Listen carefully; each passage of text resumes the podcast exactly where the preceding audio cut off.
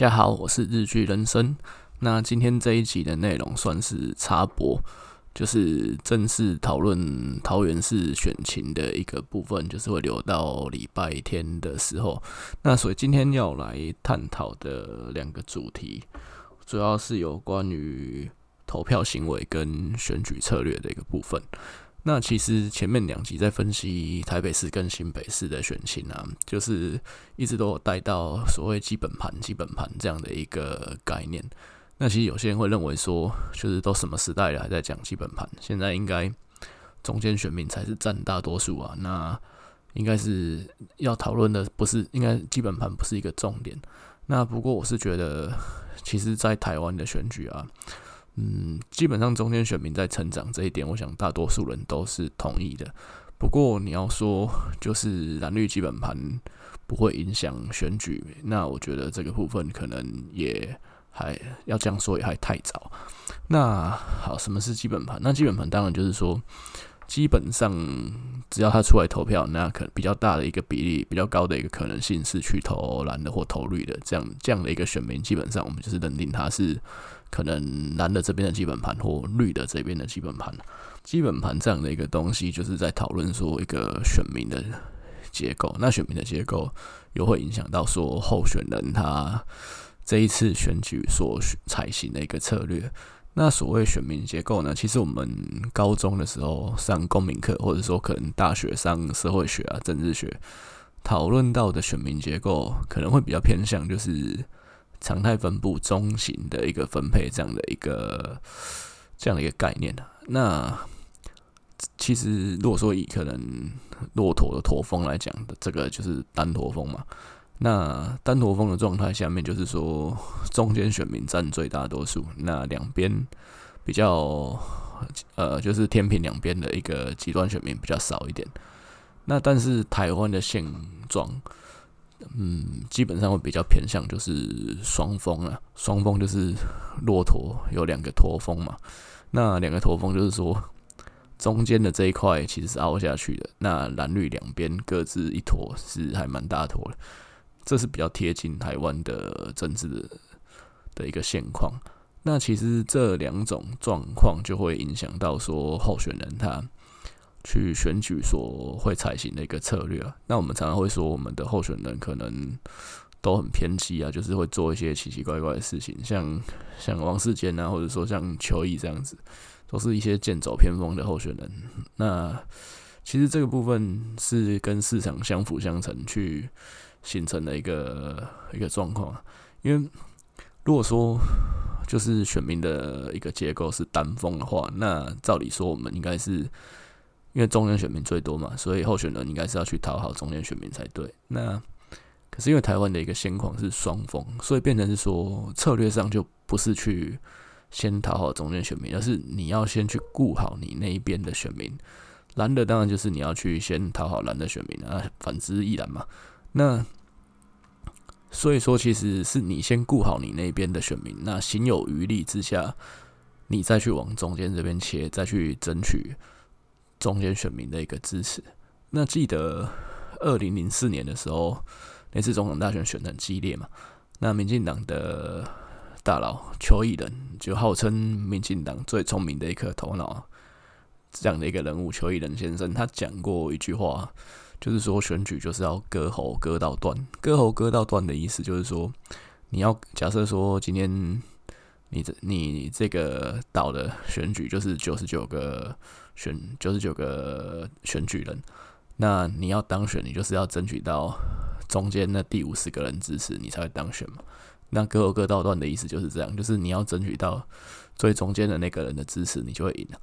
那所以这这其实就像韩国瑜之前一句蛮中肯的至理名言，就是说选举最大的秘密就是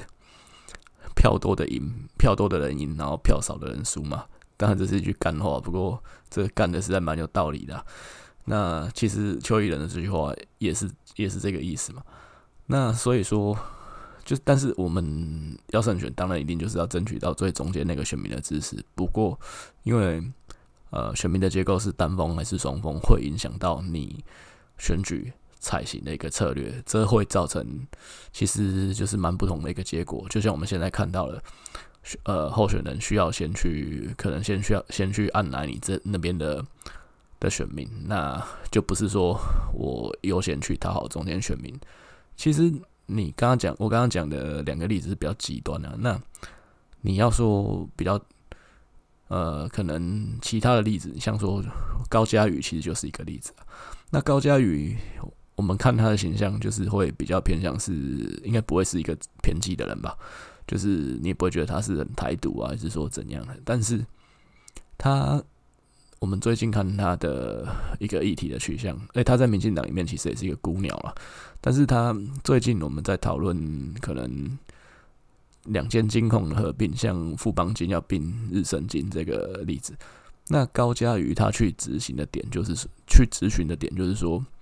那富邦金背后是不是有中资？那其实他提出这样的一个问题，也是需要去讨好绿色这边的选民啊，会让因为毕竟。这个你去讲中资这件事情，其实就是会让绿色选民觉得说，哇，赶高嘉瑜也是跟我们想的一样，就是说他也是有在关注我们关注的议题啊。这个部分就是，其实他就是一个明显的例子啊。就算是高嘉瑜这样的人，他也必须要去照顾绿色这边的选民，不然他下一次就不用选了。对，还有一个别的例子就是赖士葆啊，那赖士葆他。其实，在两千年前后，他其实是一个比较中性。虽然他他是新党，可是他是一个比较中性的候选人。就是我记得阿扁刚上任的时候，他还说哈，他是可以坐下来跟阿扁谈的。但是他就是在应该是二零零一还是一九九八，忘记了，应该是二零零零一那次的立委选举，那他落选了。而且是高票落选，应该没记错就是落选头了。那再下一次，其实他有重新再选上，但是他重新再选上之后，就是你今天认识的赖士葆，就是走比较深蓝啊、比较偏激一点路线的一个赖士葆。为什么呢？因为他走中间路线，比走中间路线，但是他落落选了，那没有办法嘛，他就是只要调整自己的策略。其实这样的一个例子还蛮多的啦，所以说。其实不要说候选人为什么都就是搞得自己很像演员啊，然后就是很偏激啊什么，这没有办法，这是选民选择的，不是这是市场自然长成的一个状态。好，那回到呃基本盘这个讨论，就是基本盘到底是不是坚固的？就是说。每个人的立场会不会有优异，会不会有改变？那蓝绿这个板块会不会变动？我是同意说这个部分是会变动的，因为其实每个人你可能经历一些不同的事情，你会造成你立场上也会有一些改变嘛。例如说，可能举我自己身边朋友的例子啊，我朋友就是学生的时代就是还蛮绿的，但是工作之后，呃，到了中国去工作，那。之后其立场就有一些改变了，就比较偏向是比较中，比较偏轻中一点。那这没有办法，毕竟人在屋檐下，你要讨生活，这部分讲真的也无可厚非啊。那也有，就是朋友是学生时代是蓝的，但是近几年就偏向是支持蔡英文，这个部分都有。嗯，你想想看，你可能十几年前学生时代抓的 A 片，那。放在底槽里面，你今天再拿出来看，有的时候你会觉得，看这个摸摸你的懒趴这个证吗？那 这其实其实是人的价值观，就真的是会一直一直去有去漂移，这部分无可厚非。但是就选举的一个基本盘的一个坚固性，我是觉得还是存在的。就因为毕竟，其实人你支持哪一边，跟你的原生家庭，我觉得有。至少七八成左右的一个关系，那这部分是跟你小时候去养成的一些价值观有关系。像如果说你可能生在一个绿的家庭，那小时候你就听就是长辈在讲政治，动力干掉国民党，那你当然会觉得要干国民党真的他妈垃圾。那相反的，如果 你是生在一个可能深蓝的家庭，或者说你会觉得说民进党就是一个乱党，就阿扁这个这个家伙真的是没什么水准。对？一定就是会有这样的一个想法嘛。那当然，有些你你真的很叛逆，就觉得我干了就是不想跟我爸妈支持一样的。那这这种人也是有，但是大部分人其实呃价值观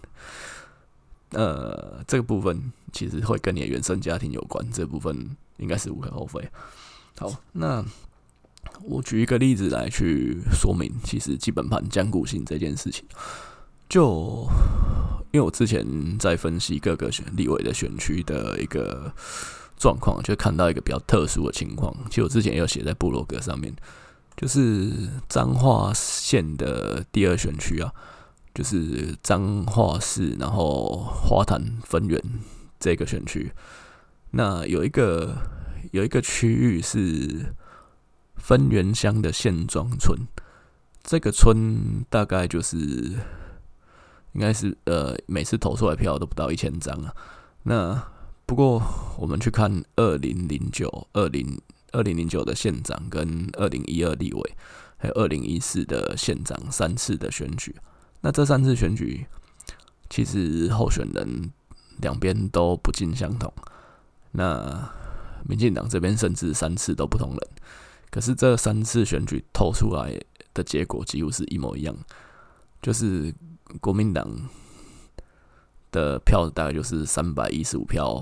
或三百一十六票，上下只有差一票而已。那民进党这边就是四百八十三票到四百八十五票，上下只有两票而已。那其实坚固性很强啊。那当然，其实我是没有去过分园乡的县庄村这个地方啊。不过听起来应该是一个乡村。那乡村的话，其实人口的社会流动其实就比较少，应该不太会有人特别搬去那边住嘛。那应该那边剩下留下来的人，大概是比较偏中老年人口，所以其实人口部分就没什么太大的变动。那可能每次出来投票就是这些人。那就是那他们投票行为又跟原来一模一样，就是投蓝的就都投蓝的，绿的都投绿的。那三次投出来，就这三次选举前后差了五年，那甚至两边候选人中间还有变化，可是都不是同个人在选，可是可是投出来就是一模一样。那其实就说明了，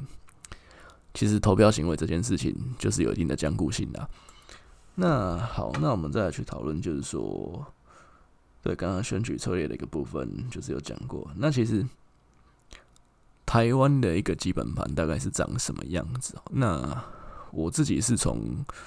几次的总统选举里面去推敲台湾的基本盘大概是长什么样子。那我是觉得，应该台湾的基本盘轮廓就是，我呃，它有一个分水岭啊，分水岭大概是在二零。一样就是二零一四太阳花学运的前后，那在这之前，大概蓝的就是占大概四十五趴，然后绿的占三十五趴，然后中间选民大概是二十趴。那太阳花学运之后，就从二零一六、二零二零这两次总统选举来看，大概蓝的部分是有萎缩一些，那中间选民的部分是有增加。就是蓝的大概少了五趴，位移到中间选民那边去，就是蓝的四十趴，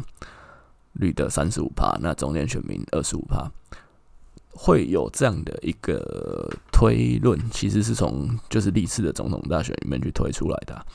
那其实我们是从可能二零零四之后开始来看的，因为两千年是三党在混战嘛，所以那次党看就不准，而且有蓝绿这个概念。也是从二零零一年之后才形成出来的，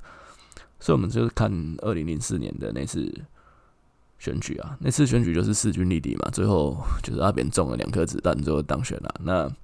但是得票大概是五十趴比五十趴嘛，就是一半一半。那这样的一个情况，就是说，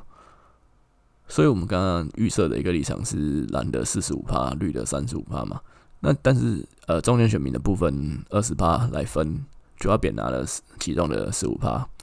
那连战拿了其中的那五趴。为什么会这样分呢？因为其实那一次的选举，嗯，整个的一个过程，其实连战一直是占尽优势的，那只是中间他一直失分，那边一直得分，最后打到变成五五破。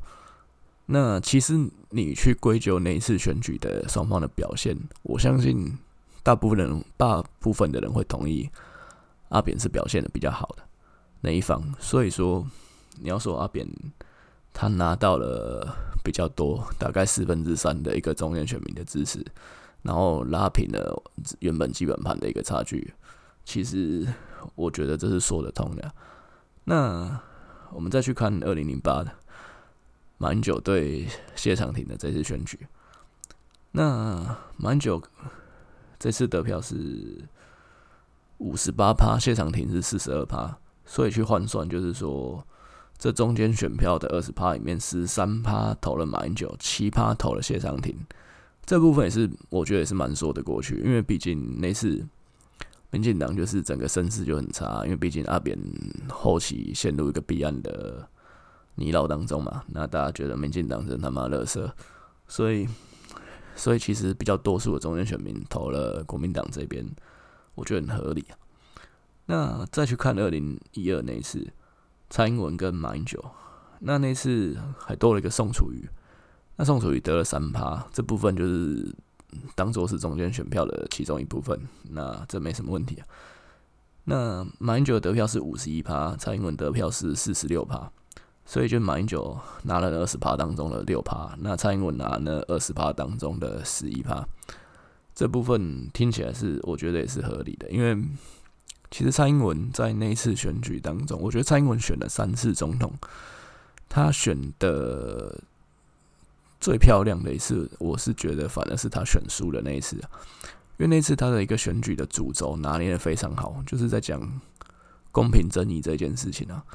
那毕竟，其实台湾马英九上台之后，很多事情，例如说可能年轻人关心二二 K 的这个事情啊，那。就是一个世代剥削的一个状况嘛，然后 ECFA 这件事情，你说得利的是谁？可能得利的是本来就比较有钱的那些人啊。所以公平正义是当时基本上就是中下阶层没有拿到好处的那些人，他所会被打动关心的问题嘛。所以其实我觉得公平正义这件事情，当然就我们学经济人来讲，会觉得。本来就没有公平正义这件事情啊，是呃，我们讲的是效率嘛，不是公平的。可是其实公平正义这件事在选举里面，基本上我觉得是很有卖点的。那所以蔡英文他拿了比较多的中间选票，我觉得也是合理的。那再为什么会一直认为说民进党基本盘大概就是三十五趴？因为你真的去看历届的选举，从民国八十几年之后，你去看，其实民进党的得票一直都在。三成五到四成中间去上下游走了，所以说其实那这一块也很稳固啊，就是再怎么烂也很难低于说低于低于三成五啊，所以其实你要说绿的基本盘是三成五，我觉得这个部分是经得起数据的验证啊。那蓝的部分四十五趴，其实台湾这个社会。蓝的基本盘比较多，而且比较稳固。这件事情，我觉得到目前为止都还是这样。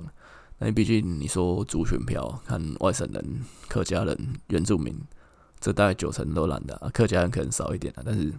基本上这些都是比较多是蓝的嘛。那本省人其实是一半一半啊，因为就是也不是说本省人就比较投绿啊，本省人是很多铁蓝的啊。那再加上，其实以前的教育本来就啊教教导这些四五年级生教的还蛮成功的，所以就是他们很多也是觉得党国真的好棒棒。所以这个部分，其实我觉得，要说蓝的这边比较大，到现在蓝的这块都还比较大。这我觉我是觉得是是是比较贴近这个样子的。那那有人会认为说没有蓝绿大家应该是一半一半，我是觉得没有这样啊，其实。台湾其实跟美国有点像，美国那民主党选举又选的比较辛苦嘛，因为其实其实一开始立足点就不是公平的，那台湾其实也是一样，一开始立足点也不是公平的，就跟你以前在看那个节目叫《百战百胜》，那两个人在玩那个什么罗马竞技场，就是其实挑战者他站的那块就是比较力气比较小，比较难站啊。我是觉得台湾的选举啊，美国的选举啊，其实比较像是这样的一个情况啊。那好，那其实我们在讨论是说到，呃，到二零一六之后两次的选举，那这两次选举其实我们看，我会说就是二零一四分水岭，那之后蓝的基本盘大概掉了五趴，因为这两次选举，你看国民党的一个得票率都不到四十趴嘛，朱立伦拿三十一趴，韩国瑜拿了三十七趴。那当然这两次宋楚瑜都有选了，那宋楚瑜一次拿十三，一次拿十八，哎，别，第二次拿八。那我们去交叉分析啊，就是蔡英文这边得票，他一次是五十六，一次是五十五。就是如果说以民进党基本盘三十五趴，再加上全部的中间选票统统灌给他，那大概极限也是五十五而已。那他其实还冲破这个极限啊，所以那他冲破一点点，所以这个部分看起来，如果说你说全部中间选票就只剩下二，就只二十，那全部都投蔡英文，我觉得这部分不太合理。那应该有一部分还是支持宋楚瑜的，所以说，其实中间选票在二零一四年的分水岭之后有增加，我觉得这个部分是蛮合理的一个推论。那国民党这边有萎缩，这我觉得也是从最近两次总统选举看起来也是很合理的一个趋势，应该是没有错。那只是少的这个幅度大概是多少？我觉得就是先抓五趴。那韩国瑜他这次选三十七趴，其实也是蛮接近，就是刚刚描绘的国民党目前还有的轮廓，大概就是四十趴这样的一个底啊。啊，当然，其实基本盘这件事情套到各个县市来讲的话，情况又会有一些差异嘛。那可能后续我在讨论各个县市的选举的情的时候，我们再去再去分析它这样子。那又回到呼应第一集柯文哲选总统这件事情啊。那柯文哲要赢，他他是自己去组一个第三势力的联盟比较好，还是跟国民党这边合作比较好？其实以基本盘的一个角度来看，当然是跟国民党合作比较好嘛，因为国民党这边他的底就是四十趴了，那你自己去打，你你的基础大概就是中间选民这二十五趴，而且这二十五趴也不是全部投给你啊，因为中间选民的一个投票。倾向就是我没有立场，那我也不一定投蓝，不一定投绿，当然也不一定投中投第三势力，就是一定是呃看他们觉得哪一边好嘛。所以其实这二十五趴的中间选民都会投柯文哲嘛，一定也是未必，可能他也只拿到大概其中可能二十五趴里面的就是十趴左右投柯文哲这样子。所以其实怎么看都是从国民党这边合作，先去占。那四十趴，从四十趴去起跳去加减，一定是比较有利的。所以现况看起来，我就是一直认为说柯文哲他会跟国民党在二零二二县市长甚至二零二四的总统选举去做一个合作，这其实对双方都是有好处、合则两利的一个策略。那只是看两边怎么样去达成这样的一个共识，怎么样水到渠成啊？怎么样花好月圆，两边可以洞房这样子。好，那最后做一个结论啊，就是其实立委跟县市长的选举，你要赢，基本上因为基本盘这个东西还是存在的，所以你一定是要你去站其中的一边。那甚至你一开始的选举策略，一定是要去讨好你所属的那一边。那只是说你你在这个县市，你在这个选区。是优势还是劣势？那如果说你是优势的那一方，当然你就可以一开始策略就是比较往中间靠一点，因为你的那边本来就比较大。那如果说你你是比较就是比较爱兵、比较比较小的那一方，那你就变成你的策略要比较有攻击性，就是你除了先先把你这边稳的先先抓起来之外。你如果就是两边都是打那种很中性的那种感觉，那其实最后一定输了，因为你原原来基本的那块就比较小，那中间选票这边你跟人家都打的差不多，那你你那一定输嘛，所以你一定就是一开始要打人侵略性啊，就是就是尽量去攻城略地，就是能够把中间选票这边全部挖过来，甚至你还要去打到对方浅色的那块，那其实这个部分的策略。就会比较不一样，应该说选民的投票行为会影响到呃选举的策略啦。好，那再来就是说，我们常常去抱怨呃我们的政治人物不好，那就是大家都是比较可能有很多没水准的政治人物啊。那为什么他们可以存活？那其实他们能够存活，也是市场所赋予他们的生命啊。这其实是交互作用下的一个结果嘛。其实政治人物的一个形态是。跟选民在这一个民主的市场下面去交互作用下的一个结果，是鱼生出了水，水生出了鱼，这样讲有点奇怪，但基本上就是这两个东西是相生的，所以你不能是说去去干掉政治人物不好，因为其实是选民去选择了这样的政治人物，让这样的政治人物能够继续活在这个舞台上，那。你要去说现在的一个蓝绿不好，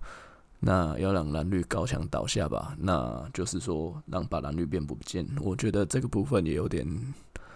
比较不切实际了。应该比较切实际的做法是，你要走入体制内，让这个体制更好，让现有的蓝绿更好运作的更加的效率。我觉得这才是你要去搞政治比较健康，那比较。